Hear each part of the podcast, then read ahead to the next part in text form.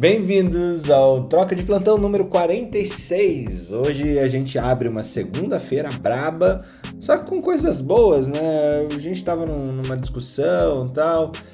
E volta e meia a gente sempre traz um livro, uh, um livro que alguém gosta, que fala, que relata por aqui. Uh, e hoje eu resolvi trazer um programa sobre livros favoritos ou livros que mudaram a vida é, ou a forma que você enxergava a vida, mas tem que ser aquele livro de impacto, não precisa ser só o livro de ah, medicina, não sei o que lá. A ideia, a ideia aqui é trazer aquele livrinho que você leu e colocou, mudou o teu caminho. É, você tinha estava indo para um lado, depois mudou para o outro. Então, é, obviamente, teremos todas as nossas fofocas do noticiário científico, político, é, inovador, entretenimento, mundo geek, pop, ou coisa parecida que influencia na nossa vida. Mas eu queria trazer de vocês a Ana, como sempre, a pessoa a primeira que pula aqui para dentro, começando essa jornada das fofocas e Ana, qual é o livro que mudou sua vida? Bom dia, gente. Ah, eu tenho uma história muito bacana para contar. Posso contar? Pode, então, pode. É o livro da de... sua vida, né? É o livro que é... você gostou para a vida. Então, é, eu, exatamente. Então, eu vou contar para vocês. Quando eu entrei na faculdade, tem um livro que chama Melancia. Não sei se vocês já ouviram falar. A, a autora chama Marian Keys. Ela é irlandesa. E eu lembro quando a gente, quando, quando eu entrei na faculdade, uma amiga minha comprou esse livro. E aí, todas nós, assim, do nosso grupinho, a gente leu a mesma cópia do livro e a gente adorou. Então, a gente começou a ler os outros livros da série dela, né? E eles se passam todos em Dublin e é super legal. Eles, chamam, eles falam que é chick flick, né? Que é livro para mulher ler, mas não é. É super bem escrito, é super leve. E aí a gente começou a ler todos os livros dela, né? E aí, conforme foi passando a faculdade, os livros dela foram ficando mais dark. Eu, quando eu entrei na residência, ela escreveu um livro sobre a sobre estupro, e assim, mas sempre histórias de mulheres que para você ler assim muito legal. E eu virei, a gente virou fã, então a gente comprava os livros e trocava. Quando estava na faculdade não tinha muito dinheiro, né? Então a gente, a gente não tinha nossa própria cópia. Depois, quando a gente entrou na residência, tinha um pouquinho mais de dinheiro e a gente começou a comprar em inglês, para ler em inglês, né? Bom, a gente é, eu e as minhas amigas assim, da faculdade, a gente é fã número um na Marian Keys, né? Bom, é, casei, casei, aí conheci o irlandês, casei com o irlandês, mudei para Irlanda.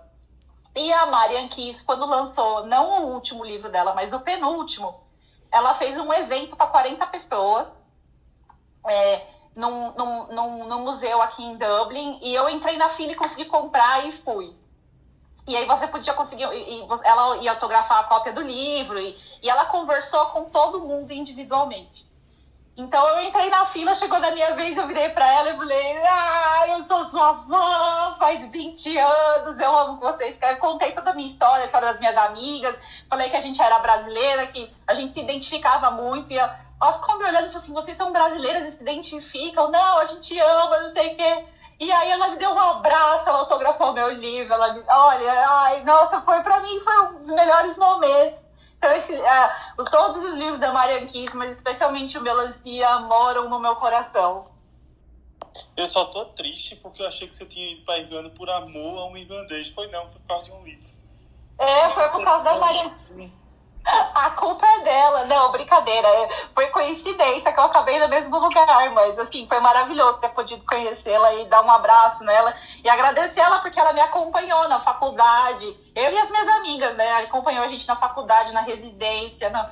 20 anos lendo os livros dela. Então foi, puta, foi muito legal, foi uma experiência maravilhosa. Eu não conhecia. Também não leu o Maican. Assim, já imaginasse se tu tivesse lido o Maican? oh, Felipe, não me encerra, né? Pô, Felipe, tô contando uma história fofa. Ô, Fernando, derruba o Felipe aí. Contei uma história fofa, olha o que o cara me fala.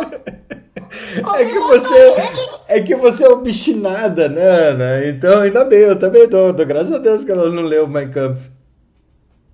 Ai, que Nossa, fiquei magoada agora. Fiquei magoada agora. casada com um neonazista.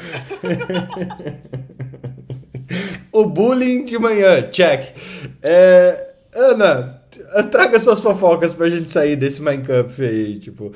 Não, não tem fofoca hoje não, se vira! se vira! É, podia ser uma tipo, é o Salvador, é o Salvador resolve queimar livros, alguma coisa assim. Eu consegui que, calar a Ana Panigassi no episódio Ah, 46. você me chateou! Pô, Conte com o meu apoio, viu, Ana? Conte com o meu apoio, vamos sair aqui da sala, vamos. Não, não, é, eu... não! É, não. Passou. Eu acho engraçado, porque quando homem faz piada assim, homem é engraçado, é, é, né, é obstinado. Mulher, quando faz piada, quando eu falo assim que nem eu, é uma bitch, né? Não, não de jeito nenhum, achei lindo. É, ai, você é obstinada, né? Você é obstinada. Não, é, é, é código pra bitch, né? Não, não. Não, não é. Não é. Não, não, não, não, não coloque palavras na nossa boca, por favor. Exato. Ah. Nós lhe amamos. Love é, you. Ontem fiquei lendo o Jama, pra, li o Jama inteiro ontem pra vocês, devia era não falar nada. Não, eu só fiquei perdendo meu tempo. porque você leu o Jama. Mas pense que você não faz ah, isso. Tá você não faz isso por nós, Ana. Você faz por todo mundo que ouve o, o troca de plantão. Então as pessoas dependem é. do seu, da sua obstinação lendo o Jama. E a gente lendo o Jama. Independente de qual país você foi. Né? Jesus amado, Deus me livre. Bom, Cadê meu Jama aqui que eu li ontem? Bom, saiu várias coisas no Jama, saiu, é, saiu várias coisas interessantes. É, saiu um, um, um, braço do Clinical Trial randomizado uh, sobre uso de uh, anticoagulante em pacientes com Covid, que eles usaram dose intermediária e do, versus dose completa. Porque uhum. tem tem, saiu alguns trabalhos antes do Covid falando que a dose intermediária, para alguns casos, poderia ser efetiva, né? E para algumas outras patologias trombóticas, tá? Não relacionadas ao Covid. Então, os caras tiveram a ideia de, ah, vamos tentar fazer a coagulação intermediária para ver como esses pacientes evoluem, né? E o que eles perceberam é que, assim, o resultado em termos de trombose é não inferior mas é, tem, alguns pacientes é, cursaram com trombocitopenia quando usou meia dose. Então, é, apesar do, do trial não ter sido, não tem poder estatístico para determinar se isso é, é, se realmente o efeito clínico para trombocitopenia é real, eles vão ter que botar mais um braço no trial para determinar essa parte da, da trombocitopenia, mas eles acham que tem que continuar fazendo dose completa mesmo, tá? Eu achei interessante trazer aqui porque é, acho que é uma... esse, estudo, esse estudo foi em Covid, não? Em Covid, em Covid. Porque Covid já não dá uma trombose trombocitopênica? Como é que eles separaram? Então, mas eles perceberam que o, o, o, paciente que, que recebeu, que foi anticoagulado depois do evento trombótico, tá? O, ele, ele, é, é, esse paciente evoluiu com menos trombocitopenia do que o paciente que recebeu a dose é, parcial. Então, eles recomendam que se use a dose total mesmo. É, esses pacientes foram, é, começaram a fazer profilaxia em diversos estágios. Então, essa é uma das críticas do trial. Que teve paciente que começou a, a profilaxia quando estava sem estar entubado, tem paciente que começou a profilaxia depois que entubou.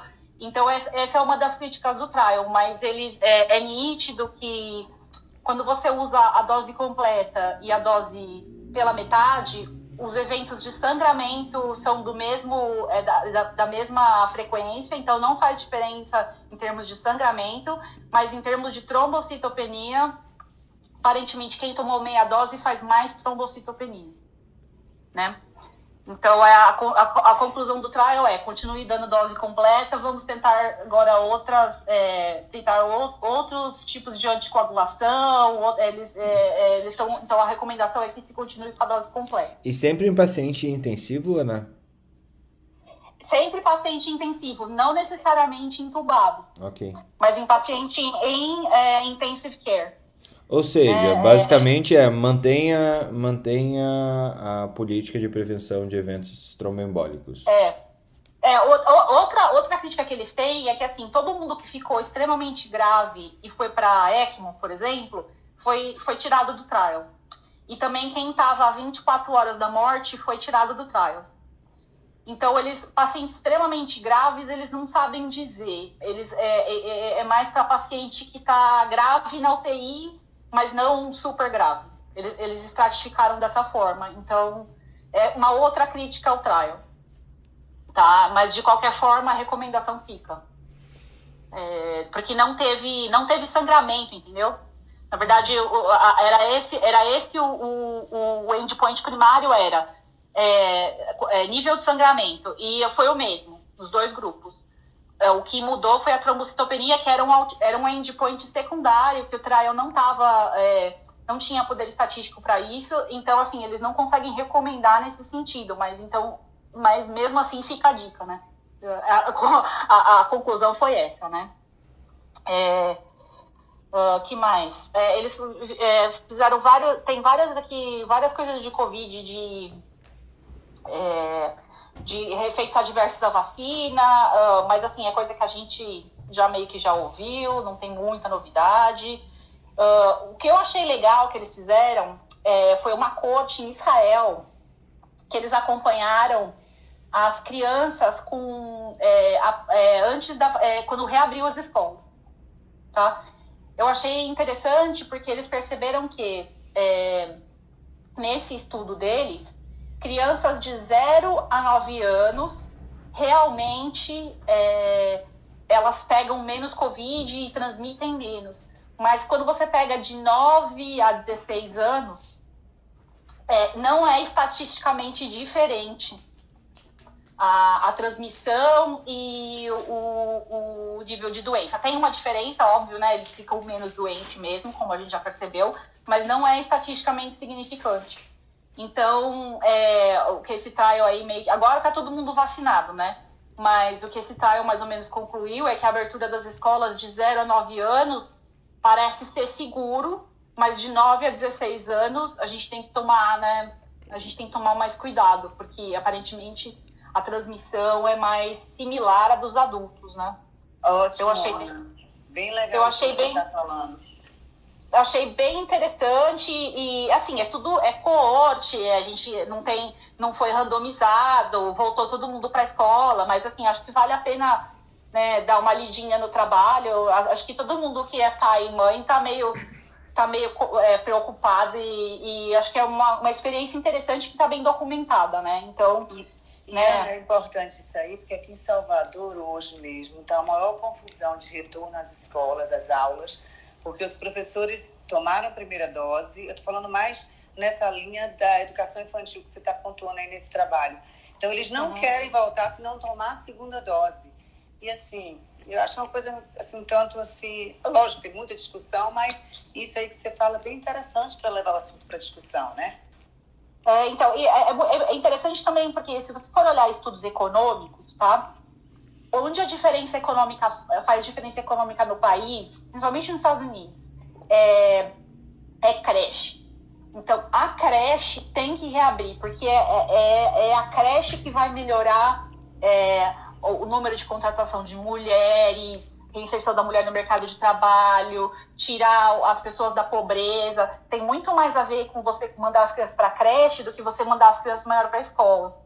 Tá? Eu, é, isso, é, é, é, teoria econômica. Eu, tanto que o Biden, agora, nesse, nesse novo pacote de estímulo, eles estão valorizando a creche, as crianças pequenas é, voltar para a escola, porque é ali que você consegue realmente é, moveu a, a, a, agulha no sentido de tirar as pessoas da pobreza, de reinserir as mulheres no mercado de trabalho.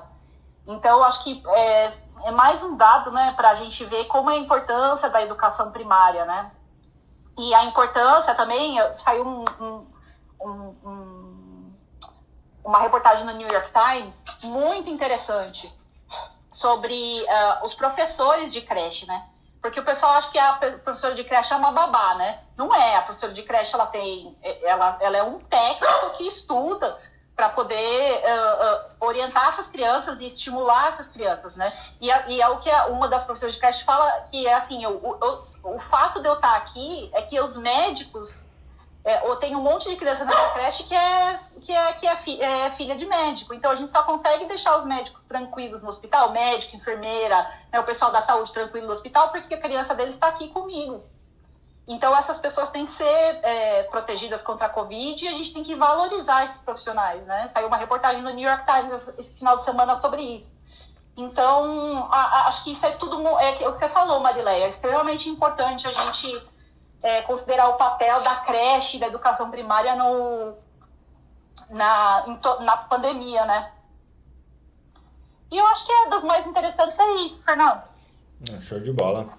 Show de bola. Teve um estudo francês também, no ano passado, que é bem parecido com isso, que as crianças de 6 a 12 anos tinham uma transmissão e as de 16 em diante era semelhante ao adulto.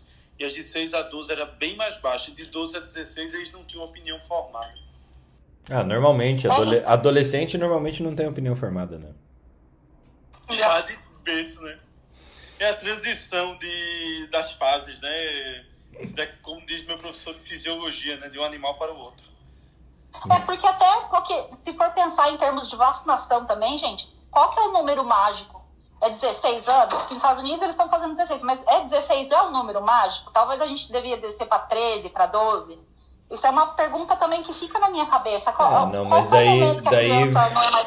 daí é uma questão de. É... Cabalístico, mais. Não, não, não, mas é uma questão política, política de direito civil político do, sobre o seu próprio corpo, né? É, como a criança de 12 a 16 anos ela tem esse ainda delegado isso aos pais, né, cabe aos pais essa decisão, né? Não, não, não estou falando disso, Fernando. Estou falando em termos de política pública. Que idade que a gente vai vacinar? Porque senão não vacinava nenhum nenê, né?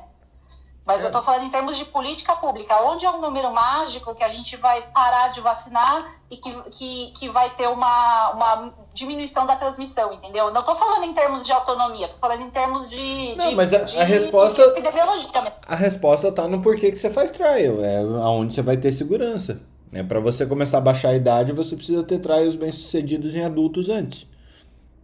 Né? Daí agora a gente vai começar a testar, a baixar essa idade. A verdade é que a gente não está vacinando criança porque o vírus não ataca criança, senão a gente já estava testando há muito tempo na rua. É, Exatamente, a minha pergunta é essa. Qual, porque a gente fez isso no H1N1. No Exatamente. H1N1, no H1N1 vacinou de cara criança e gestante. Entendi. De cara. Por quê? O vírus gostava de matar criança e gestante. Entendi. É, a, minha, a minha dúvida é essa: onde traçamos a linha, entendeu? É, de, nos Estados Unidos está sendo 16 anos, mas talvez seja mais interessante baixar para 13 ou 12. Porque, pelo que o Felipe está falando desse trabalho francês e esse trabalho de Israel agora, de Israel fala em, em 9, 0 a 9, né? Então, e assim, a gente sabe que a vacina teoricamente é segura, tudo. Então, assim, acho que fica aí também a pergunta, né? Será que a gente tem que começar a realmente baixar a, a idade, né? Com, com vontade, entendeu? Sim. Bom, vamos lá. Vamos rodar aqui. Luciana, seja bem-vinda, sempre aqui conosco. Uma todo dia de manhã, eu acho que desde o primeiro você está aqui junto conosco, Luciana.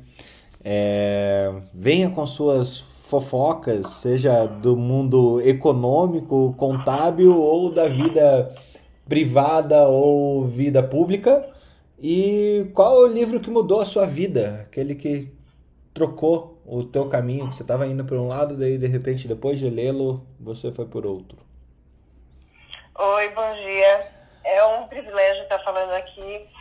Eu gosto muito da sala de vocês paradoxalmente, vocês pioraram o Clubhouse para mim.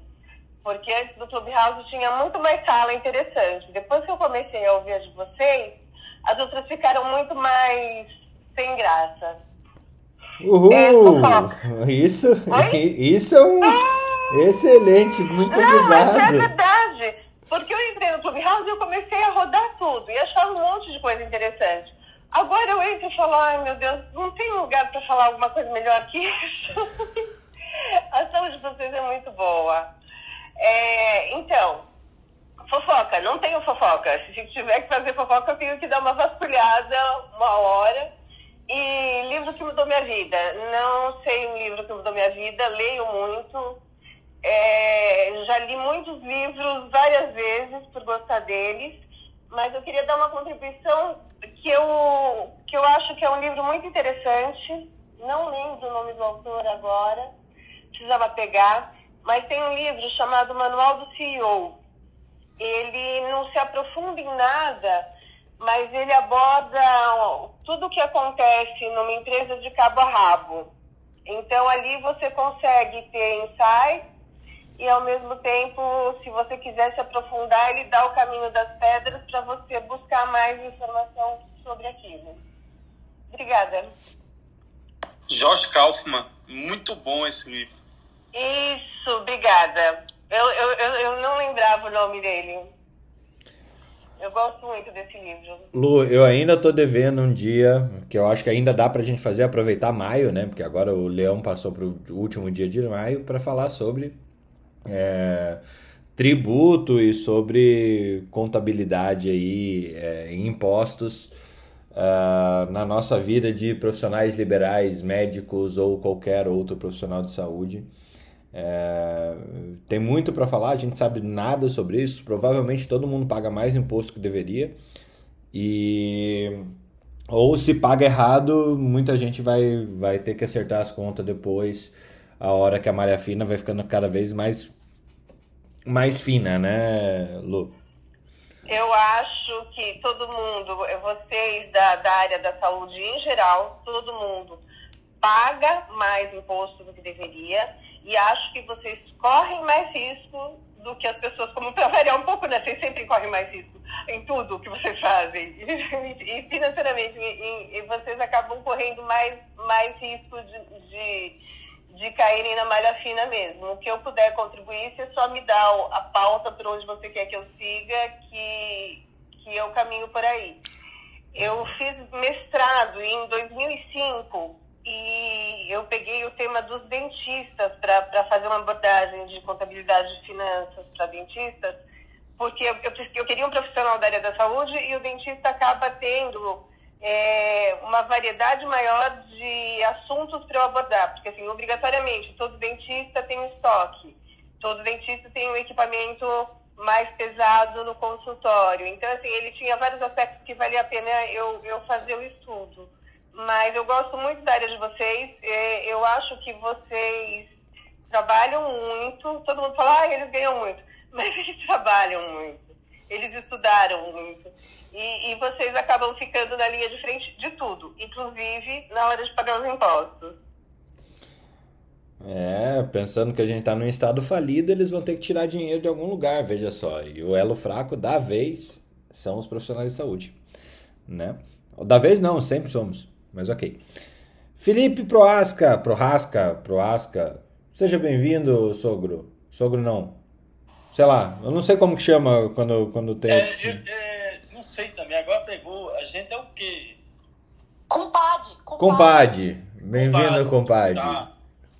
Não, é, a gente, seguindo as tradições aqui do Nordeste, nós ajeitamos o casamento dos nossos filhos. Mas vem com camelo e coisa parecida, porque não? A gente arruma, chefe. Fica tranquilo. Tem uma, aqui, eu moro, eu moro no, na beira do rio Capibaribe, né? O rio das capivaras. A gente pode pegar uma capivara e ver no que é que desenrola aqui. Dá, dá pra transformar no câmbio. Boa. Felipe, suas fofocas e teu livro Uou. Nossa, a, as fofocas foram que muitos países estão proibindo a entrada de brasileiros, indianos e turcos, né, devido às variantes nesse nesses países. E ontem mais países começaram a divulgar essa limitação, o que é esperado, né, frente a essas novas variantes, principalmente o que vem acontecendo na Índia, né, está totalmente fora de controle e, não, e, nós não temos a real dimensão na Índia. Se você acha que no Brasil a gente não tem a real dimensão, acredite, na Índia está ainda pior. E imagina, uma população de 1 bilhão e 200 milhões de pessoas, é, o pessoal não tem muito saneamento básico lá. Lembra o Brasil, né? A diferença é que eles têm prêmio Nobel, a gente não tem. Eles têm um bocado, a gente não tem nenhum. Mas eles têm um precipício social também, toda a limitação. E é um lugar para ter muita variante, assim como o Brasil, né? O Brasil pode ser até pior pela questão tropical, mas a Índia tem uma questão de aglomeração que é explosiva. e todas as tradições, né? Do... Então, essa limitação é esperada. Lembrando que a Coronavac ainda não está autorizada para entrar em boa parte dos países europeus, né? Europa principalmente e alguns outros países. Mas ah, essas semanas, o que a gente passou em abril ainda vai passar muito pior em maio e junho. Muito pior. E lembrar, né? São 1 bilhão e 200 milhões de pessoas para vacinar. E mesmo com o precipício social que eles têm, não adianta eles vacinarem quem, os, da, é, deixar de vacinar os Dalits e vacinar os. Como é o nome do outro lá? Eu não assisti aquela novela, eu perdi a novela. Os Brahmanes. Brahmanes. Os Brahmanes. É, é porque tem, é, tem os Brahmanes e tem os Dalits, né? E aí, já viu, né? Tem toda essa situação social, cultural que é limitante num país que é um planeta, por bem dizer, né? É praticamente um planeta. Então, não sei como vai ser o fim dessa história na Índia. Lembrando Se não for um tá... planeta, é pelo menos um sexto do planeta, né? Não sei, é gigante, né? Assim, é, é ina... não dá nem para mensurar. E dos livros, nossa, eu, tenho, eu, eu adoro ler. Então, assim, tem tanto livro bom que eu li eu li a coleção do Rob Cook inteira, que é um médico que faz thriller, é, assim, espetacular. Eu li a Patrícia Cornwell também, que também é uma médica que faz, tem uma personagem chamada Case Carpeta, que é uma legista que também acho espetacular, assim, a, a, os livros.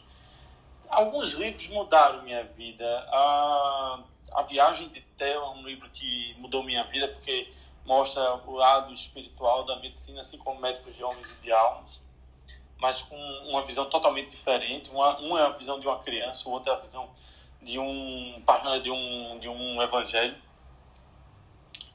Ah, também eu tô um outro livro foi assustadora história da medicina do Richard Gordon e do primeiro período de medicina espetacular me, me ajudou a entender muita coisa porque eu imaginava pronto como é que chegou aqui a anestesia caiu do céu né encontrou uma pedra que causava anestesia. E a pedra de Roseta da medicina. E lá ele contava as histórias e aí eu vi que você, antes de chegar no acerto, você tinha um acidente no caminho. Né? E nesse ano, o livro que mudou minha vida nessa pandemia foi o John Barry, A Grande Gripe, que mostra os grandes acertos e erros da gripe espanhola e a gente vê o quanto a gente errou igual a 100 anos atrás, os mesmos erros de 100 anos atrás. Parece que a gente não evoluiu em 100 anos. Tirando isso, acho que já falei livro demais. Mas teve o livro? Ah, o livro. O livro, o livro eu acho que foi nossa, a, a viagem do Theo mudou muito minha percepção de medicina, assim. Foi um livro espetacular mim. Acho que mudou a minha visão de médico, assim. Acho que seria esse o livro. A viagem de Theo é bem, bem interessante mesmo. Uh, fofocas, tem fofocas de hoje não? Até essa situação aí da, da, da, da gente Índia, não poder né? entrar nos cantos, né? Ninguém nos ama mais. Uhum. Né? com um real a 6,60 euros, ninguém vai nos amar mesmo, né? A gente vai virar os argentinos agora. Pô, eu vacinei esse fim de semana. Eu... O senhor tá bem? Nasceu um braço? Cara, eu passei mal, vou te falar, é assim... Ah, tu mostra a AstraZeneca. AstraZeneca. Então, indutor viral da adenovírus. Meu, que frio de noite, assim, Curitiba tava frio já, mas é, é um frio incontrolável adenovírus. Parabéns, já sabe como é a experiência. Outra pessoa que pode vir me visitar. Ó. Posso, eu e a Marileia vamos visitar a Ana. E outra parte, eu fiquei sabendo, 74% de, por cento de, de eficácia na primeira dose. Veja só que legal. Marileia, bem-vinda mais uma vez.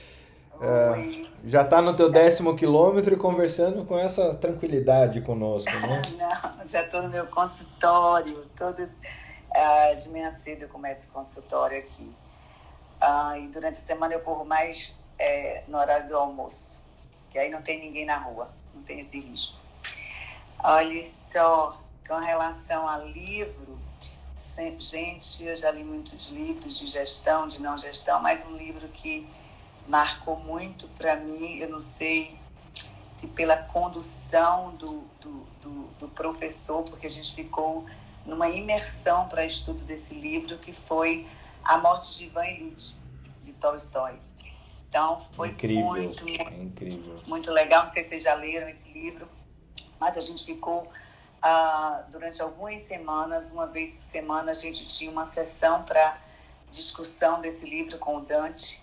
E, assim, foi fantástico, porque a gente sabe, foi um livro publicado em 1886, pelo Russo. Ele, ele mostra, assim, uh, as aparências sociais, as convenções familiares, a superficialidade das emoções, a hipocrisia. Então, Ivan, ele lutou para ser um juiz de alta corte, se casou por dinheiro, uh, e aí, de repente, ele descobre que ele está com uma doença. Quer dizer, o livro é, é, é, é bem complexo. Ele descobre que está com uma doença terminal e ele começa a avaliar a vida, os sentimentos, a superficialidade que ele viveu. Ele descobre é, é, que a vida dele não teve sentido nenhum. Qual é o sentido da vida dele? Então, ele viveu uma vida sem sentido. Então, é uma perspectiva muito na abordagem complexa da morte. Então, o livro é bem interessante ele é pesado, ele começa, você tem que ler ele, os primeiros capítulos, e depois você lê novamente para você começar a entender. Ele começa no velório, então é, é, é, é bem legal. Eu, eu, indico esse livro como, como um livro bem interessante para a gente pensar, repensar, bem interessante mesmo. Marileia, fala o nome Oi. do livro novamente, por favor. A Morte de Ivan Illich, é de Tolstói. Okay. Obrigada, obrigada. Tá? Uh, em relação à fofoca, tenho algumas. Uh, primeiro, aquilo, aquela matéria que saiu no Estadão, né, do hospital pós-pandemia. Mais uma vez, as nossas discussões prévias aqui na sala. É, quais são os hospitais uh, que vão sobreviver e que precisam se adaptar. E ele fala de algumas características, principalmente a versatilidade, a flexibilidade, a, a, a hospitais mais amplos que possam se transformar em UTI, em apartamento, assim, nessa versatilidade, a atenção, a tecnologia. Eu só senti na matéria falta do hospital preocupado com pós-alta, que para mim eu ainda bato nessa tecla. O hospital diferenciado vai ser aquele que não simplesmente dê alta ao paciente, mas que ele faça o segmento desse paciente no pós-alta. Então tem essa fofoquinha aí, tem uma que eu recebi de uma amiga recebi agora há pouco, ela falando, não sei se você sabe, é, se vocês já discutiram aqui, é, Felipe, a União Europeia, ela, ela é, falando sobre um medicamento para artrite para tratar pacientes graves, que é Olumiante, que é, uh, reduz a inflamação nos pacientes graves e, e o anúncio foi feito pelo site da Agência Italiana de Medicamento, a substância ativa é o baricitinib, que interrompe a ação das enzimas janusquinase, que desempenha um papel importante nos processos inflamatórios, que poderia reduzir, e que um parecer até julho do comitê dessa, da EMA vai a, definir sobre o uso dessa medicação em humano.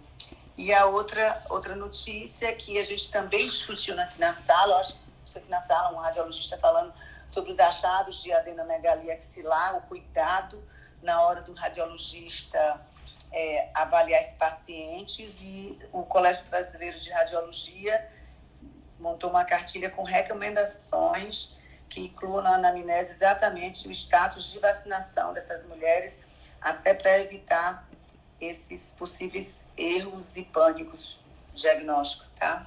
É isso aí. Muito bom, muito bom. É... Juliane, é seja bem-vinda. Eu!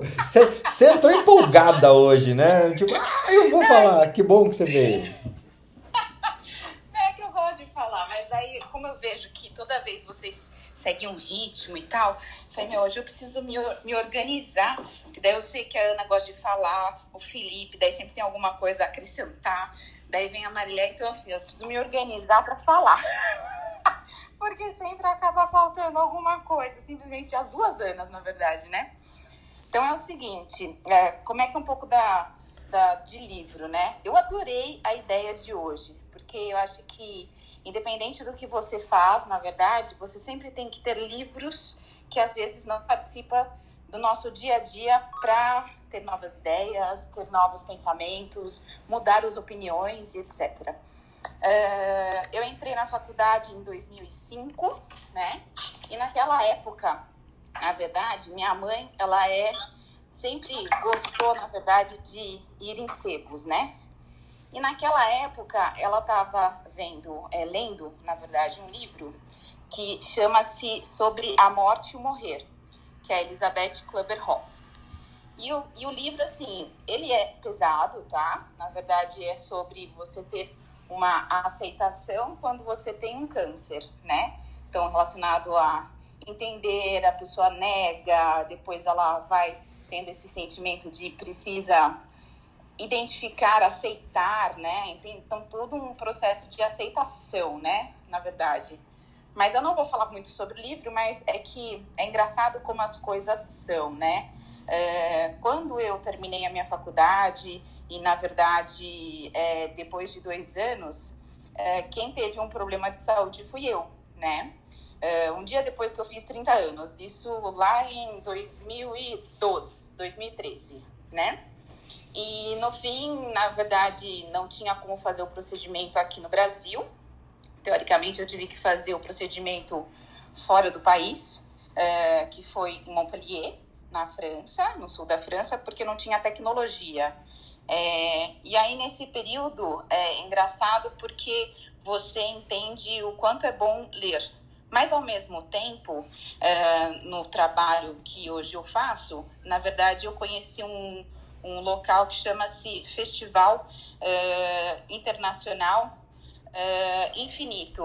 É, geralmente é o Tom Almeida que faz esse, esse planejamento, mais a equipe, sobre falar sobre a morte. As pessoas têm medo, na verdade, de falar relacionado à Covid sobre morte. Geralmente, independente se é Covid ou se é algum problema de saúde da pessoa, é, a pessoa ela tem medo de falar com a família, porque a família não aceita então, eu acho que isso é super importante respeitar o outro, né? Então, se um dia vocês quiserem entrar, fala bastante sobre cuidados paliativos, fala, fala muitas coisas nesses, nessa, na, não só nesse, é, nesse festival, mas tem inúmeras atividades que eles realizam, né, pelo Tom Almeida, e eu acho que é uma dica, na verdade, do dia para vocês acompanharem mas isso foi transformador esse livro que eu li é, quando eu entrei na faculdade, né? Que eu fiz medicina. É, e também eu acho que pelo lado do acompanhamento, que eu acho que é difícil, as pessoas acham que medicina do trabalho é uma coisa muito tranquila, mas é saber lidar com o outro devido ao trabalho e como você vai fazer isso, é, todas as, as, as atividades que você faz na parte da medicina, eu acho que são complicadas, né? mas é, é difícil é, a pessoa entender, mostrar a empatia, a compaixão, é, ter essa, essa fase de você ter esse acolhimento e mostrar para o outro. Era mais isso que eu queria falar, que senão eu vou falar da minha vida e vai ter muita coisa. Se um dia vocês quiserem saber sobre o Dr. Dufo, vocês podem entrar no Tremesp. Eu fiz, na verdade, eles pediram uma entrevista sobre sobre como foi o meu dia. Então tá lá no Cremesp, uma entrevista que eu acabei fazendo, tá bom? E é isso aí, gente. Bola pra frente. Vida persiste. Viva o dia, nunca o amanhã, ok? É isso aí. Nossa, eu arrepiei com essa tua última fala. Viva o dia, nunca o amanhã. Muito nunca, bom. Nunca. Dia a dia é o que faz a sua vida ser feliz, meu filho, sempre. Muito é isso aí. Muito bom. É... Tem fofoca, Ju? do mundo corporativo? Ah, mundo corporativo é sempre complicado, né? Na verdade, eu lembrei de vocês, na verdade, ontem, relacionado à parte. Isso também me fez lembrar, né, com relação a essa parte de livro. Por isso que eu quis falar, né? Eu já estava vendo relacionado à parte das mortes na Índia, né? Como o Felipe falou anteriormente.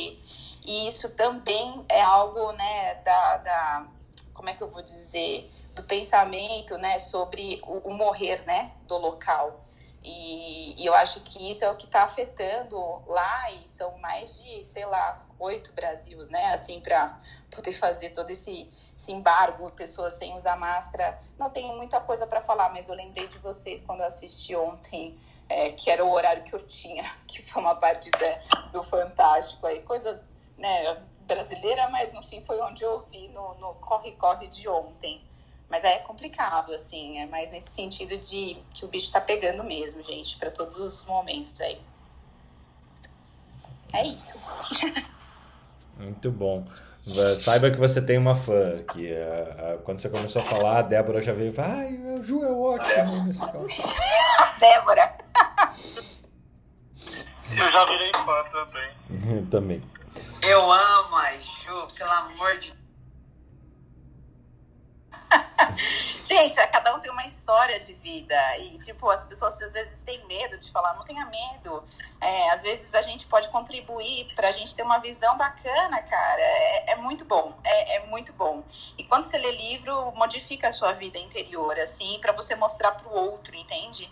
Então, às vezes a pessoa vem com uma queixa, independente se é dor de, né, uma dor de, de, de unha, se é um problema, né, relacionado à parte genética. Então, assim é ter esse, esse acolhimento mesmo e, e, e tentar mostrar que você vai fazer o melhor para ajudar, né? Às vezes uma palavra, essa frase que você falou, nossa, né? A frase que você falou é uma frase, mas é que as pessoas não pensam no agora, né?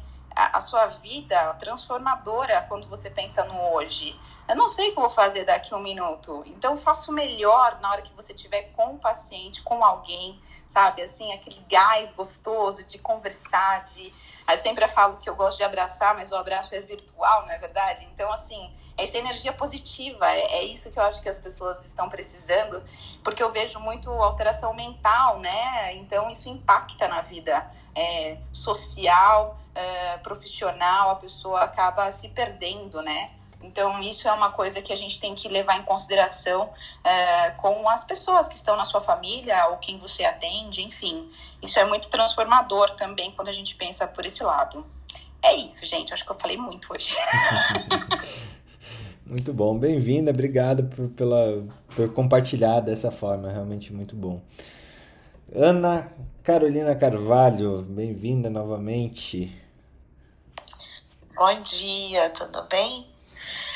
O livro, bom, eu sou também daquelas que gosta de ler e eu acho que o livro é importante naquele momento, mas depois eu já estou lendo outro e outro, outro, que daqui a pouco o outro já ficou mais importante. Então, é, dos livros recentes que eu li é, dos últimos dois anos, assim, que eu acho que foram bem importantes, foram os livros do Nassim Taleb principalmente o Antifrágil e o Arriscando a Própria Pele. Gostei muito de ler esses livros porque eles me trouxeram é, uma visão diferente com relação a risco, risco e segurança, esse equilíbrio de risco e segurança. Ele é um autor extremamente culto, então ele traz é, questões de filosofia, de antropologia, em que vocês, ao ler, tem uma reflexão mais aprofundada. Então eu gostei, ele me surpreendeu com a forma que ele escreve, porque você pensa quando vai ler o livro que vai ser um livro que vai falar só sobre economia. E não, ele fala sobre a vida, sobre o ser humano, sobre o que é arriscar a própria pele em qualquer é, atividade que você vai fazer. E como o arriscar a própria pele, colocar sua pele em jogo, te dá credibilidade para tudo então, é diferente você vir aqui e ficar falando de uma coisa só teórica e uma coisa que você vivencia no dia a dia. Então, você vai lá e fala: Eu faço isso, é, eu, eu vivo isso, eu já passei por isso. E as suas cicatrizes, elas são realmente os seus troféus. Então, você pode mostrar: Eu realmente vivi isso, e eu sei do que eu estou falando, porque eu até tenho essa cicatriz disso que eu vivi. Então, é, foi bem importante para mim os conceitos. Eu gostei muito dos conceitos desse, da, do Nassim Taleb, principalmente desses dois livros. E eu tenho fofoca também. venha, venha, venha. Loucos por fofoca. então vou para fofoca. Uma é na linha do que o Felipe já falou, com relação a, ao fato dos indianos não estarem podendo voltar e serem aceitos nos países, mas esse é um problema mais grave que a gente já conversou aqui, que a Austrália não deixa é, os indivíduos que são australianos retornarem para a Austrália. E isso já está acontecendo há mais de um ano. E agora ela proibiu os australianos que estão na Índia de retornarem para a Austrália, mas é, aumentou a penalidade. Se um, um, australiano que está na Índia tentar retornar para a Austrália, ele pode pegar até cinco anos de cadeia e uma multa, uma multa altíssima. Ele tem que pagar uma multa de 66 mil dólares australianos. Olha isso. Então, os, os é, indivíduos que são os cidadãos australianos estão indignados com isso, porque eles não podem retornar para casa. Tem a história de um, um cidadão australiano que foi no velório do pai, foi no enterro do pai na Índia, e ele tem mulher e filhas na Austrália. Todo mundo é cidadão australiano, mas ele não pode voltar para casa. Claro que isso vai começar a dar problema, vai, vai perder emprego e tudo, a mulher está sozinha com as crianças. Então, é um problema seríssimo que eles estão vivenciando e isso provoca discussões na sociedade porque o, as celebridades e os é, grandes atletas, nenhum deles sofre essa barreira e podem entrar na Austrália. Então, isso tem dado uma grande discussão lá. A, a outra fofoca, essa do final de semana, acho que vocês devem ter visto que um empresário alagoano recebeu o primeiro transplante de pulmão bem sucedido no país após o Covid. Ele não foi o primeiro transplante, ele é o segundo transplante que foi feito no Einstein, mas ele foi o primeiro bem sucedido. Ele está completando três meses do transplante e deve ter alta em breve. É, também provocou uma grande discussão. Por quê? Porque existe uma fila para o transplante e essa fila ela eh, não foi respeitada. Os médicos acharam por bem que ele deveria passar na frente dos outros pacientes porque ele, em geral, pacientes que têm doença aguda não, não têm essa preferência, mas pelo fato dele ser muito, estar muito bem fisicamente, ele era uma pessoa que caminhava, é, caminhava 15 quilômetros por dia. E dessa maneira ele era uma pessoa que tinha é, um bem-estar físico, né? uma saúde completa em todos os órgãos e ele teve simplesmente o um acometimento pulmonar. Então, eles acharam que esse paciente teria um bom prognóstico e optaram pelo, pela realização do transplante pulmonar nesse paciente. Ele está evoluindo bem, tá? Ele já está para ter alta. É uma boa notícia para a gente saber que é possível. É, ele ficou em ECMO bastante tempo. Esse paciente ficou em ECMO bastante tempo até poder sair. E Deixa eu ver aqui a última notícia. Sete capitais do país suspenderam a aplicação da segunda dose da Coronavac por falta de vacina. E isso se deve a uma, um erro de comunicação do Ministério da Saúde que fala para, a princípio, para guardar a segunda dose e é, atrasa um pouco né, o ritmo da vacinação, porque as pessoas vão receber somente a primeira dose numa uma parcela pequena da população, e aí houve a perspectiva de aumentar a produção e ter mais doses mais rapidamente. A orientação do Ministério da Saúde passou a ser aplicar todo o estoque como primeira dose em todo mundo e deixar a segunda dose para depois. E aí a vacina acabou. Então, isso aconteceu mais de uma vez. Usa só para primeira dose, depois mudou a recomendação, é, usa para guarda a segunda dose e foi, voltou e agora acabou. Então, sete capitais suspenderam: Belo Horizonte, Aracaju, Fortaleza, Rio de Janeiro, Porto Alegre, Porto Velho e Recife, aguardando mais doses para completar o esquema vacinal, e aí a gente cai no problema de sair muito do, do período recomendado para a realização da segunda dose. Essa, essa, essas são as fofocas de hoje. O Ana, não entra São Paulo? Eu queria... Pode.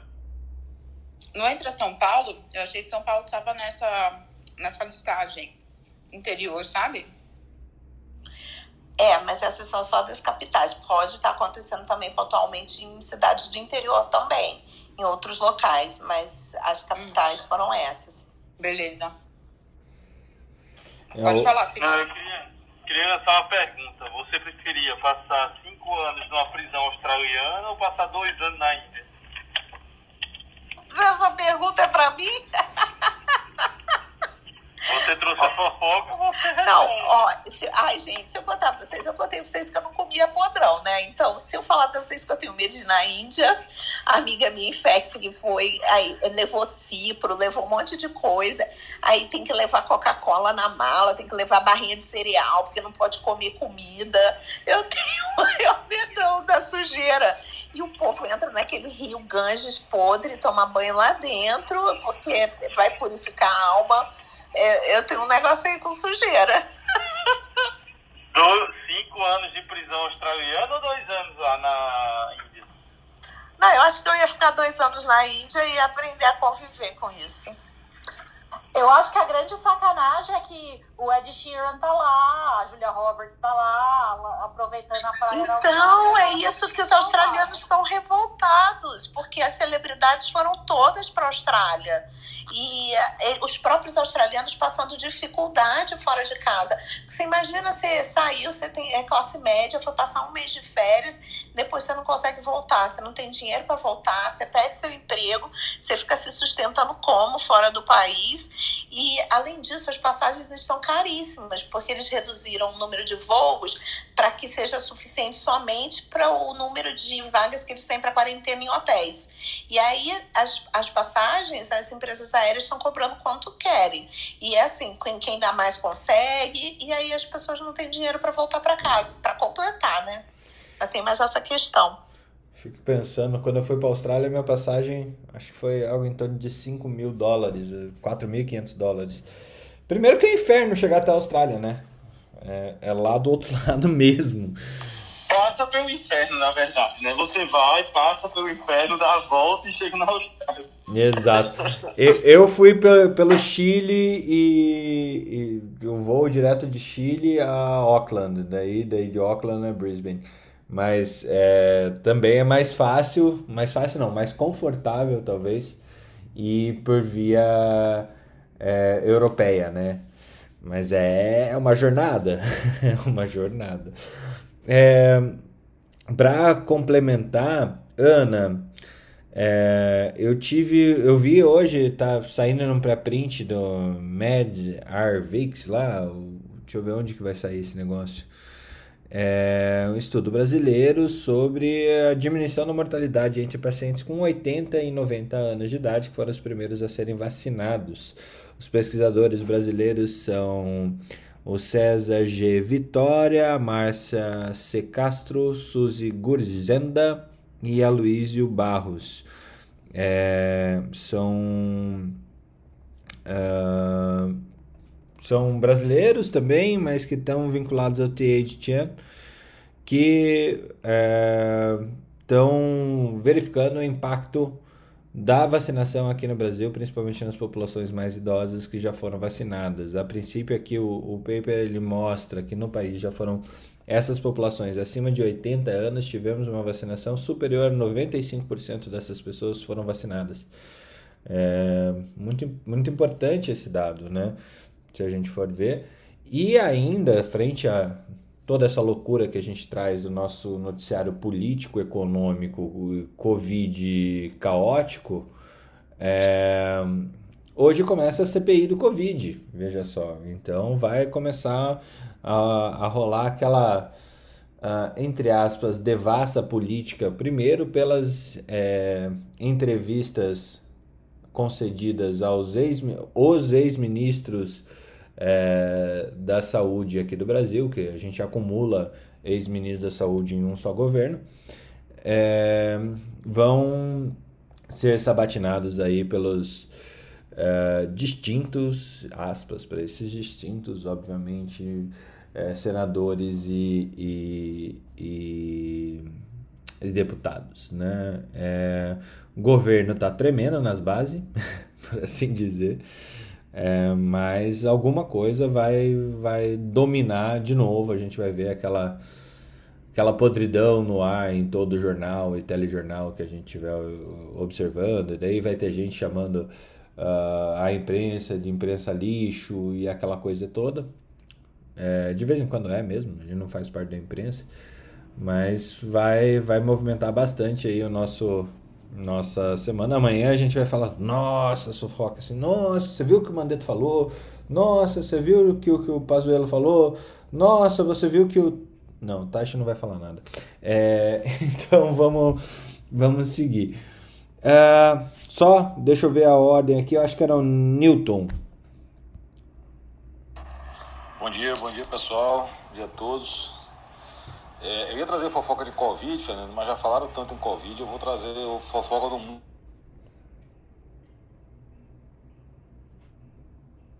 Eu acho que falhou. Vocês estão ouvindo? Não, sumiu. Não, falhou. Eu tô. Bem, não, tipo Vocês Corinthians. estão, vocês estão, vocês estão ouvindo? Agora sim. Agora voltou. Sim. Tá, eu, eu só repetindo. Eu ia trazer notícia da Covid, mas como foi falado muito, vou trazer do mundo corporativo, tá? É, é, o, o, o fundo DNA Capital, né, que pertence à família Bueno, comprou e assumiu o controle da MEMED. Né? Para quem não conhece a MEMED, é uma plataforma de prescrição médica já bem conhecida para quem faz telemedicina. Ela tem hoje uma base de 50 mil metros já em uso. E em empresas grandes, ela foi fundada em 2012, né?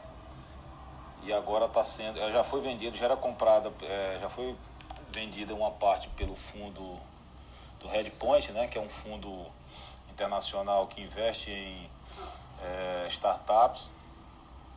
E mas agora eles venderam a participação deles e outras pessoas físicas. Então agora quem assume é, é a DNA Capital, né, que é do Pedro Bueno, controlador da DASA.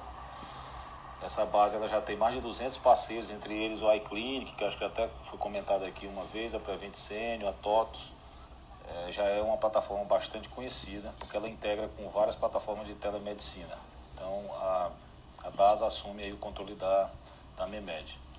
E os fundadores continuam à frente, à frente do negócio. Então acho, achei isso aí também importante. É, a MEMED ela já fez, já está na rodada Série B agora com um aporte de 20 milhões de reais. Né? Então essa aí é, é a notícia que eu trouxe do mundo corporativo. É, um, é realmente um movimento bem importante para quem está nessa área de startup e principalmente de telesaúde. É, em relação à Covid, eu achei interessante um artigo que saiu publicado agora recente, que os, os antipsicóticos né, podem proteger contra a Covid. Foi feito um estudo, acho que usando quase mil pacientes, e um grupo controle e foi verificado que, que no grupo controle houve uma incidência da Covid grave é, de quatro vezes mais do que o grupo que usava é, um antipsicótico. Foi 4,1, estou vendo aqui os dados, 4,1% na população sem transtorno psiquiátrico grave, infectado com Covid, e apenas 1,3% na população com transtorno psiquiátrico grave um total de 698 pacientes. Estou vendo o número aqui com mais certeza.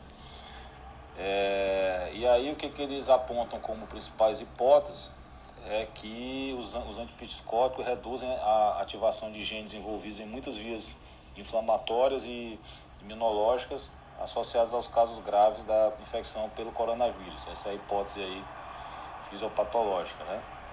E outros estudos também já tinham sido feitos com antidepressivo, né, no ano passado, e até conversei ontem com. Essa notícia saiu ontem no meu. num site aqui de um. Aliás, num grupo de um, de um é, hospital que eu trabalho e um é, psiquiatra que, que, que trabalha em hospital com internação de pacientes mais graves que usam antipsicótico venoso, ele realmente ele diz que um ano de pandemia inteiro ele só transferiu desse hospital para um, por Covid um paciente, já de, de é, um volume bastante grande. Então parece também aí que realmente é, existe essa. Qual é a revista, Newton? Associação. Qual que é o journal? Eu vi no Medscape aqui. Medscape. Medscape. Tá é, deixa eu ver aqui. Não sei se ele citou algum. É um estudo feito por um espanhol no Hospital University, na Espanha. Virgem del Rocio University Hospital. Tá aqui. E teu livro. Dá uma olhadinha então, Fernando. Dou sim. Ah, sim, livro. Livro, livro seguinte, eu tenho três livros que que eu li quando eu era jovem ainda, acho que uns 15, 16 anos, mas que realmente basearam a minha vida, assim, é, para direcionamento. É, um foi O Príncipe, do, um livro bem interessante, foi escrito há muitos anos e é um livro atual, se você lê hoje é igual, principalmente para quem trabalha em estruturas hierárquicas, que tem luta por poder, que tem política, que tem, é a mesma coisa, não mudou nada. O Príncipe, A Arte da Guerra, também muito atual, você pode ler em qualquer tempo. E um livro que mudou minha vida financeira foi o Pai Rico, Pai Pobre, por incrível que pareça. É um livro básico, mas quando você, você não entende nada de, nada de finanças, é o livro que muda a sua cabeça. Ele é um, ele é um livro que muda a sua vida mesmo. É o Pai Rico, Pai Pobre do, do, do Kiyosaki, né? Robert Kiyosaki. É, e na medicina quem mudou a minha, a minha vida foi o, foi o livro de Fisiologia do Gaito. Porque eu queria fazer é, em engenharia mecatrônica, não queria fazer medicina, fiz medicina porque aqui não tinha, na verdade, não tinha, não tinha condição de fazer fora na época.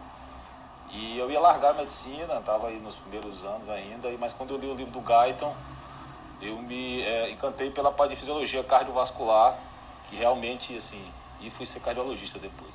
Então esse livro mudou a minha vida dentro da medicina. E é isso. Muito bom, muito bom. Jung, quanto tempo? Queria, queria ouvi-lo também a respeito de um dessa desses livros que, que acabam nos forjando, né? Aquele livro que, que muda o, o caminho que você estava seguindo e acaba sendo incorporado no seu ser. Seja bem-vindo mais uma vez. Fala, Fernando. Bom dia, pessoal. Tudo bem? Cara, livro tem vários, né? Mas eu resolvi citar aqui, na verdade, alguns autores, sabe? Que os caras são produtores de obra-primas em série. Uma coisa de você manter a consistência fazendo coisas fantásticas. Um deles é o Taleb, concordo com a Ana totalmente.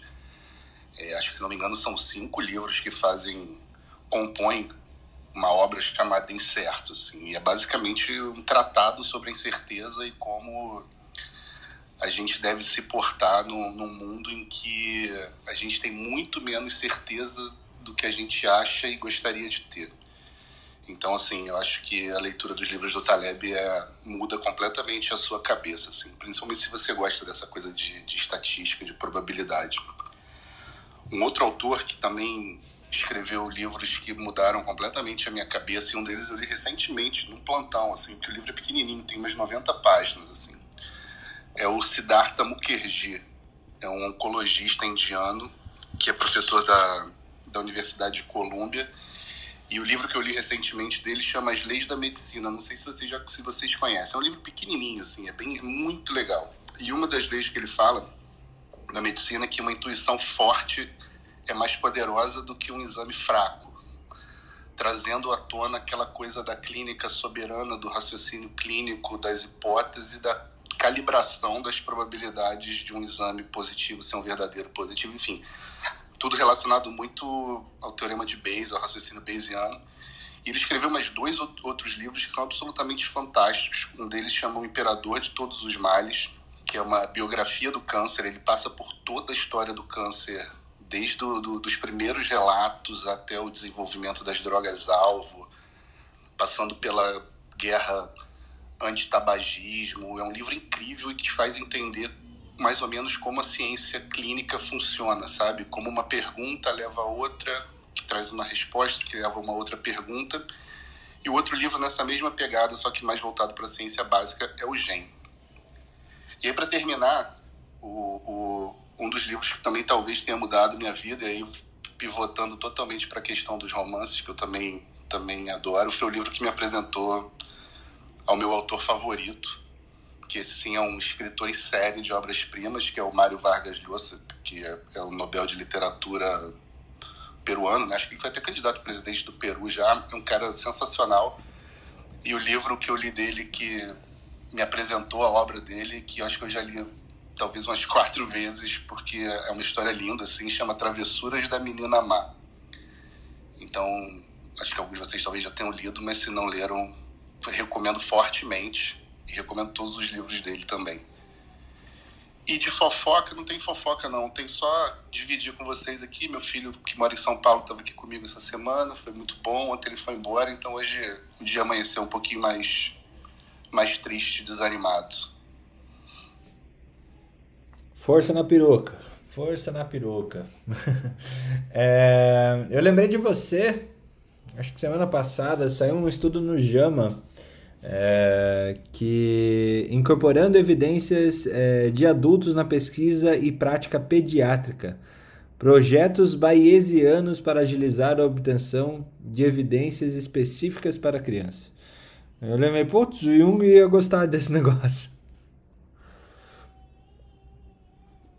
Ah, eu quero, tá lá, tá lá na academia médica? Eu, eu vou pôr ali no, no nosso Telegram, já, já tô colocando já. Show. E daí todo mundo pode consumir ali depois a gente, a gente traz lá para academia. Uh, Débora, a gente falou bastante no fim de semana, seja bem-vinda. É, o que, que você tem de, de fofoca e o livro da sua vida? Então, fofocas são aquelas mesmo para corroborar com a tese da Ju, que medicina do trabalho é tranquila. É tranquila mesmo, gente. Que bom que eu fui esperta de escolher, né? Eu gosto pra caramba. E quando é tranquila, eu toco terror também, pra não ficar tão tranquilo assim. Mas vamos lá. Eu, com a minha cara de pau, mandei uma reportagem que saiu no Globo pro meu CEO falando sobre o controle do, das reuniões com o Zoom. Acho que semana passada a gente chegou a comentar isso, que eu estou fazendo um balcone, né, um controle mesmo durante as reuniões, de todas que eu participo, e eu já entro falando, ó, vai durar 45 minutos e 15 minutos para a gente ter como contar opiniões pessoais, baseadas em é, dados científicos ou números que a gente já tenha estudado aqui, para dar uma celeridade, porque tá muito cansativo, tá chato e ninguém tá aguentando mais. Aí acaba que a gente perde grandes encontros, grandes lives, porque a gente já tá sobrecarregado. E para enfatizar isso, é, a Espanha, ela, uma ala do governo está propondo uma, é, a redução de jornada para 32 horas, quatro vezes por semana, mantendo o salário para ver como que vai ser a produtividade. E eles estão pedindo também um apoio governamental. Então, praticamente é o que o Brasil está fazendo, a força, né? É, com redução de jornada. Na empresa que eu trabalho, as pessoas têm gostado bastante, é, muitas pessoas aderiram e ficou aberto para aderir definitivamente à redução de jornada com redução do salário é, proporcional. E eu acredito muito nisso, assim, eu gosto do ócio criativo, eu acho importante a gente falar sobre livros, porque a gente também tem que ter o nosso momento, tem que ter o nosso momento em família, atividade física. Tá aí a Marileia é, para falar isso, que sempre nos incentiva diariamente. E é isso, assim. E tá chegando o Dia das Mães e eu vou falar o livro que eu li, que, que eu tô lendo, na verdade. Eu não, acho que eu não tô nem na metade, mas é a Bíblia eu nunca havia lido a Bíblia em sua integridade e, e por que, que eu falei do Dia das Mães? Porque uma das passagens que mais marcaram a minha vida, e eu não sabia, foi a passagem de Salomão, de Reis, na qual ele, com toda a sua sabedoria, ele fala. É, Existem é, duas mulheres que moram na mesma casa e as duas têm um filho recém-nascido. Uma delas dormiu em cima do filho, ele morreu sufocado e sobrou apenas um filho vivo, na qual as duas alegavam ser a mãe. Aí o rei Salomão, para é, resolver esse impasse, ele disse assim: traga minha criança e traga-me uma espada. Aí ele falou assim: eu vou dividir a criança no meio e cada uma das mulheres que se alega ser ser, ser a mãe, vai ficar com a criança, vai ficar com a metade da criança. Obviamente que a mãe verdadeira gritou e falou: não, não, não, não, não, por favor, dê a criança a, a, a essa outra mulher porque eu prefiro ele vivo. Então, assim, é um livro que tem me trazido bastante ensinamento, ensinamento de guerra, de estratégia de guerra, de senso, né? Eles faziam senso é, desde primórdios. Então, a gente vê hoje que no Brasil a gente não tem verba para fazer senso, né? Daqui a pouco a gente não vai conseguir nem notificar as doenças. Então, ele é, é um livro realmente sensacional. Tem sido o livro da minha vida. Eu gosto bastante, recomendo. E antes eu, eu só lia o Novo Testamento, hoje eu me apaixonei pelo Velho Testamento e digo a vocês que, eu, que trouxe aprendizados que eu nunca imaginei que eu teria. Então, esse é o livro da minha vida atual. Pode me lindo, hein, Débora? Não, eu acho que você superou todo mundo aqui. lindo. Perfeito, Débora. Eu também já li a Bíblia algumas vezes, assim, durante anos, tinha que ficar o ano inteiro, era leitura anual e é muito rico, muito rico mesmo. Eu prefiro o Velho Testamento do que o Novo. No, no, no Velho. O Velho é mais é, sua cara, né? É, mais escorpione. Muito mais gente no Velho do que no Novo. Eu... Brincadeiras à, parte, você tem que assim, do velho Deus é cruel e no novo Deus é amor, né? Essa dicotomia da visão religiosa nesse ponto. Assim, eu já li a Bíblia também, li o Alcorão também. É, é interessante, né? São livros que contam a história da humanidade. Quando, quando eu estava dando o título para essa sala, hoje perguntando assim, ah, como que, eu como que a gente ia ter essa discussão, né? Fazendo minha minha reflexão, que eu acordo 20 para 6 da manhã todo dia para fazer, para montar a sala aqui, sobre qual linha que a gente vai seguir. Eu realmente até tava, eu já estava pensando e o, e o Felipe veio com, com a Viagem de Tel, que é um livro que transita por todas as religiões, realmente de falar de espiritualidade na saúde. Eu escrevi o título Espiritualidade na Saúde, só que não cabia é, na formação do médico ou na formação do, do profissional de saúde. Não cabia no, no, no, espaço de título. E, mas é, é muito mal orientado, né? A gente fazer esse desenvolvimento da espiritualidade, não estou falando de seguir alguma religião ou coisa parecida para você ser médico. É, é você se tornar conhecedor de religiões ou de maneiras de exercício da, da espiritualidade, justamente para que você possa ser o melhor médico. Né? Porque não existe outra maneira de você tocar a pessoa que precisa de ajuda a não ser compreendendo os, os contextos de vida que essa pessoa está inserida. E aí a gente não pode dissociar a espiritualidade dessas pessoas. Tem a profissão, tem o tipo de moradia, a quantidade de dinheiro que aquela família sobrevive, mas também tem o, o relacionamento que ela tem com o transcendental. Né? É, esse, é um estudo. Eu vim de uma faculdade, eu, eu estudei numa faculdade é, privada e evangélica, uh, que eu considero que o estudo de teologia voltado para a área da saúde que eu tive foi ok, não foi nada superior assim, mas eu tive um, um outro olhar para isso quando eu fui para a PUC fazer meu mestrado em bioética. E na bioética, o professor Anor, é, que, que o professor Anor e o Mário Sanches, assim, que traziam uh, dentro de uma universidade católica uma capacidade de, de poder é, acolher a todas as profissões, as, todas as religiões possíveis e, e que você tem que ser um sabedor, tem que ser um estudioso da teologia para ser um, um bom profissional de saúde, é realmente transformador. E, e, nisso eu queria também colar o, o, meu livro, assim, que, que modificou. Eu já estava indo por um caminho para fazer o que é a academia médica, o que é hoje, né? Mas lá no mestrado mesmo eu entrei em contato com Bioética, Ponte para o Futuro, do Van Hesselaar Potter. Porter, não Potter. é, que é o livro que inaugura a bioética. Esse cara é o dito uh, o primeiro cientista bioético aí que, que a gente tem. E é um dos caras que ele, se eu não me engano, ele era bioquímico e trabalhava com oncologia, uh, nível de pesquisa pesadíssimo, e começando ali em 1970, a, a, esse estreitamento dos sabedores de tudo sobre nada, né? os ultra especialistas se colocando à frente de toda a ciência é, biotecnológica possível.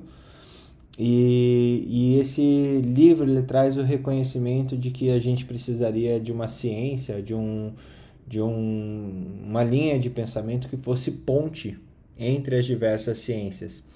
Uh, que a gente conseguiria, precisaria trazer profissionais de diferentes castas e diferentes espécies e diferentes fazeres e saberes é, para que a gente conseguisse construir um futuro sustentável. É, e isso não. Isso a gente ainda está tá batalhando muito para conseguir fazer de alguma maneira como profissionais, como pessoas que atuam na saúde de, de uma maneira geral. Né? Eu acho que esse, esse caminho do empreendedorismo está demonstrando um pouco isso, é, onde você já não pede autorização para o seu uh, para o seu supervisor de pesquisa para testar alguma coisa, para fazer alguma coisa, mas é, de uma mesma, de uma, por o outro lado da moeda disso é que não tem muito controle, então as coisas realmente estão indo para aquela linha do uh, vamos fazer quimeras humanas e testar até onde dá. Né? Realmente pode ser bastante complicado o que a gente traz quando a gente não olha a parte ética, a parte espiritual, a parte uh, que nos torna humanos, por enquanto humanos, antes de serem outros, sermos outros seres, né? E assim, realmente, o Bioética Ponte para o Futuro é um, é um livro que, que me traz uh, esse olhar uh, completo sobre a medicina, sobre as ciências biológicas como um todo e realmente é muito interessante. Eu vou trazer aqui rapidinho, gente, algumas manchetes aí do mundo científico que a gente não tocou hoje, mas saiu um novo braço do Recovery, que eu acho que o Felipe depois pode ajudar a gente publicando sobre é, a utilização do, do tocilizumab, né? É, e como os também os pacientes que têm uma, uma proteína C reativa maior que 75 mg por é, litro, é, o, tocilizumab pode ajudar essas pessoas especificamente. Então, bom que a gente tem um parâmetro de um estudo muito sério, muito claro, que é o Recovery, dizendo quando a gente pode usar o tocilizumab e não virar essa zona que estava se mostrando. É, porque estava se mostrando uma zona.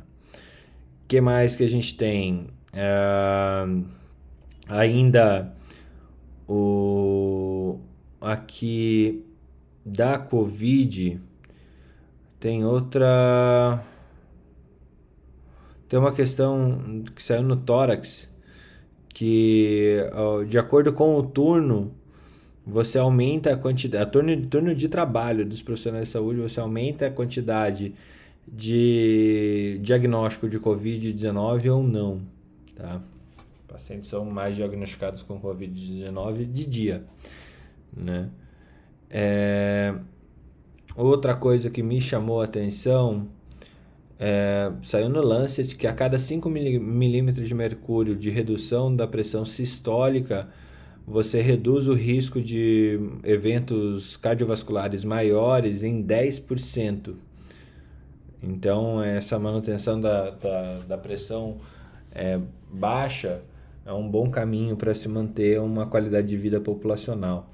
Uma coisa para as ginecos, ginecos de plantão, é, saiu no New England Journal of Medicine do tranexâmico, do ácido tranexâmico para a prevenção de perda sanguínea depois da cesárea. É, você pode diminuir significantemente a incidência é, de perda sanguínea e de forma relevante clinicamente. É, que mais? Quer dizer, desculpa.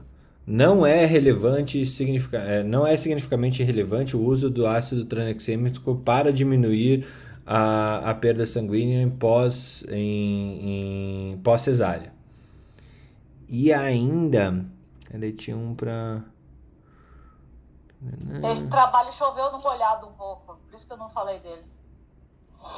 Choveu no molhado? Mas choveu no molhado para todo mundo ou choveu no molhado? Porque para mim é uma chuva nova, é um granizo. eu não, não, não sabia disso. Para nós GO, para nós GO, meio, eu achei, por isso que eu não falei dele hoje. Para nós GO ele meio que choveu no molhado, sabe?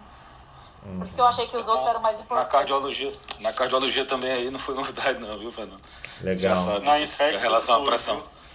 Na infecto Mas talvez para os outros né? Meu, meu Mas já, já, já há um entendimento já, já há um entendimento há muito tempo até que quanto menor a pressão arterial, menos eventos maiores você vai ter. E outra coisa, acho que até a Ana colocou aqui na, no passado, que é a questão da hipertensão mascarada, né?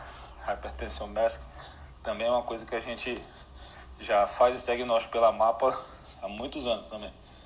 Então, assim, são conhecimentos que já são consolidados, na verdade. E uma coisa que me chamou a atenção aqui, também. É, o FDA, que vai ter que brigar muito aí, mas o FDA dizendo que vai banir os cigarros mentolados e flavorizados dos Estados Unidos. Essa é uma briga de foice lá nos Estados Unidos, né? Aqui já, aqui já não tem mais. Uh, se você quiser comprar cigarro mentolado, já não tem mais. É, tipo, você tem. Não existe propaganda é, as, tipo assim, a molecada não sabe que existe, entendeu? Você uhum. tem que uhum. pedir e, e a, a, embalagem é igual, a, a, as embalagens são todas iguais aqui, né? Não tem diferença de uma embalagem para outra, né? E, assim, não tem como saber. É, é engraçado como eles fizeram. É, já é, aqui já está meio estabelecido que eles querem tirar do, nos próximos anos também da, do rol dos cigarros. Né? Quer ter Pô, muito legal. Muito legal. Tem um vídeo que eu tô curioso para para ver do Z-Dog, não sei se vocês conhecem o Z-Dog MD, que saiu agora dia 21 de abril, vou ver agora, terminando, uh, sobre a cultura da medicina que mata médicos e pacientes. E eu acho que eram essas. Ele fala, ele fala da injúria moral. Injúria moral. É e... muito interessante esse posicionamento dele. Sabe que eu estava discutindo isso com a, com a Cláudia esse fim de semana, ela falando, ah, é porque no nosso mestrado, no meu mestrado foi difícil, foi pesado e tal. Eu falei, ah, de verdade, assim, eu olho a medicina, não, não vejo grande dificuldade para entregar um mestrado, é, um doutorado e assim por diante, frente ao, às outras situações que as pessoas passaram. Ela, é, sabe o que eu acho? Eu acho que vocês passam por esses, esses essas questões de injúria moral que a gente passa no, no, mestrado durante toda a faculdade de vocês ou durante toda a formação de vocês, que na hora de fazer o mestrado, doutorado, você já não, isso não afeta tanto mais. O que, que vocês acham disso para a gente fechar? Nossa, eu bateu, bateu o martelo no, no prego certinho, porque eu só fui descobrir essa isso aí depois que eu parei de exercer a medicina. Quer dizer, eu continuo sendo médica e trabalhando como médica mas quando você começa a trabalhar num ambiente diferente, você começa a perceber que, sabe, que nem você fica louco pra. Não, vamos ficar aqui até 10 horas da noite. As outras pessoas olham pra você como se você fosse maluco. Falam, Meu, você tá louco. Você não tem casa, não tem, não tem família. E, e a gente, como médico, é muito. É o que bem que você falou. A gente acha normal ser um, um alienígena. E, e, não é, não. normal ser um alienígena. É, e assim, todo mundo tem direito a ter uma casa, ter cachorro. Nossa, mas como você tem, tem, vai ter cachorro? Você é médica, gente, deixa eu ter cachorro. Como que você não tem empregada? Você é médica, gente. É, eu sou uma pessoa normal, entendeu? E, e aqui, eu acho que aqui no, no Brasil a gente é colocado muito nesse nesse, nesse casulinho, assim, de, ah, a gente, é, sabe, a gente tem que ganhar muito dinheiro porque a gente tem que ter essa, tem que ter um bom carro e uma, entendeu? A gente, porque tem que, a gente é colocado num patamar diferente. Eu não sei, eu, é, eu acho isso muito realidade. Foi um dos motivos que eu mudei pra cá. Mais comentários? Eu queria falar um pouquinho, Fernando, Fala. só me desculpar, retratar minha fala com a Ju, que a Ju falou que a medicina no trabalho é difícil. Eu falei que era fácil. É que pra mim é, é, é tá fácil. pra mim, assim, mesmo na pandemia, assim, é- o fácil é que agora eu sou ouvida. Antes eu não era. Antes eu tava ali por uma questão de lei. Agora não. É uma questão de sobrevivência. Então, pra mim. É bem isso. Tá, tá melhor, né? Então agora eles não falar, ah, tá bom, tá bom, falar com a minha mão. Não, agora, doutora, vem aqui, por favor. Então, oi, tudo bom? E. Não, era isso. E... Você quer um Ah, cafezinho? eu chega o diretor da empresa e chega o diretor da empresa e pergunta: "Você quer um cafezinho? Sentar e conversar um pouco?" Débora, médica do trabalho. Não, não é tão assim, mas assim, é gostoso poder mandar WhatsApp para as pessoas, assim, né, diretores, pessoas, porque eles realmente estão preocupados, assim. É bom sentir isso, é bom ver essa verdade neles, assim. Domingo de manhã eu pentelhando ele, ele respondendo, preocupado, pedindo pra gente se movimentar também, organizar. Ah, não Não, era só é eu que você hora. tava, não era só eu que você tava pentelhando no domingo de manhã, então? Não. Você eu pentelho sábado à noite, domingo de manhãzinha, todos os dias. porque Eu te amo muito. Então, Acorda é isso, eu gosto de. Não, na cara de pau, né? Eu... Resolve pra mim, Fernando, pelo amor de Deus, me salva. Muito bom, muito bom. Olha, eu, eu notei que eu era importante na pandemia quando um neurocirurgião ligou para mim dizendo que estava sintomático e queria dicas de fazer.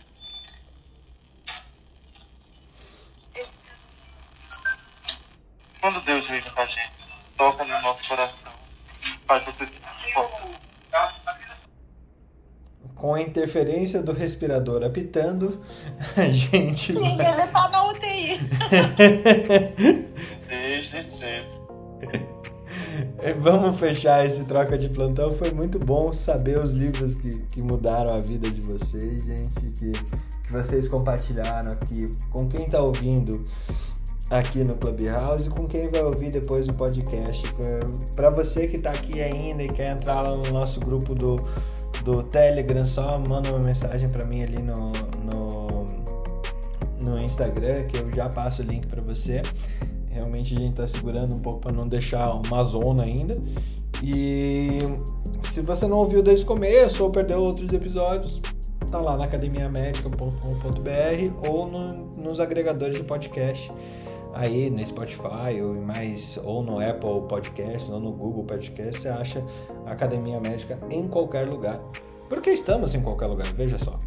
É... E tenham todos um excelente dia, uma excelente segunda-feira, uma excelente semana.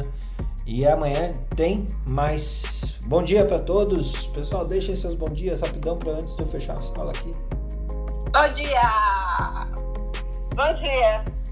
Bom dia! Bom dia, bom dia. Bom dia, pessoal. Bom dia! Bom dia.